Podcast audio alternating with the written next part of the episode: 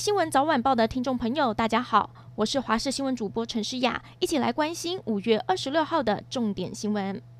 今天，中央流行疫情指挥中心公布，新冠病毒疫情死亡个案有十一例，创下了单日新高。另外，本土新增了三百零二例确诊个案，还有两例是境外移入。其中，新北市一百五十二例最多，其次是台北市八十七例。另外，校正回归的有三百三十一例。除此之外，指挥中心说，明天新一批的 AZ 疫苗将发放十五万剂给双北市，希望阻挡疫情扩大。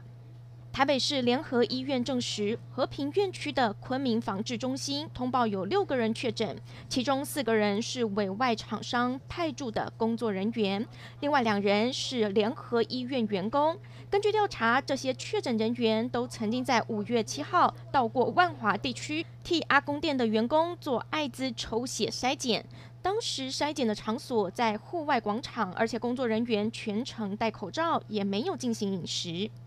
上周到货的疫苗，最快这周就会开始施打。身兼民进党主席的总统蔡英文透过视讯参与中常会，谈到了疫苗和纾困的进度。他也呼吁所有的国人以及所有的县市长支持疫苗由中央统筹处理，中央也会全力支持地方防疫工作和需求。强调指挥中心的原则是直接与原厂或者是透过 COVAX 向原厂洽购，因为只有跟原厂洽购，才可以获得原厂在品质和安全的直接保证和负担。责任来避免法律与政治的双重风险。蔡总统也表示，包括外购跟国产的疫苗，已经购买了将近三千万剂，在未来几个月每月分批到货。到了八月底，我们将会有累计一千万剂的疫苗，会尽全力加速到货。